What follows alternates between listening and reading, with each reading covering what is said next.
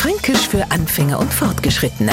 Heute Schau mal, wer Acherler wenn's blitzt. Der Franke an sich, der was einfach alles. Sollte jetzt aber mal echt einer daherkommen, der unser Geschichte erzählt, die uns vor Fassungslosigkeit die Augen aufreißen, den Mund offen stehen lässt, dann schau mal, wer Acherler wenn's blitzt.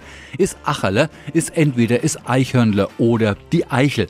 Nachdem jetzt Eichel nicht besonders schaut, wenn's blitzt, ist also in dem Satz, ist Eichhörnler gemeint. All nicht. Versuch's das jetzt einmal am Nichtfranken zu erklären. Es geht schon los, dass der keine Ahnung von einem Acherler hat. Der fragt jetzt natürlich, woher bitte kennt ein Franke den Gesichtsausdruck eines Eichhörnchens, wenn's blitzt. Na, weil wir Franken eben wie erwähnt alles wissen und Sie als Nichtfranke genau jetzt genau so schauen, wer Acherler, wenn's blitzt. Fassungslos und total erstaunt Fränkisch für Anfänger und Fortgeschrittene. Montag früh eine neue Folge und alle Folgen als Podcast auf podu.de.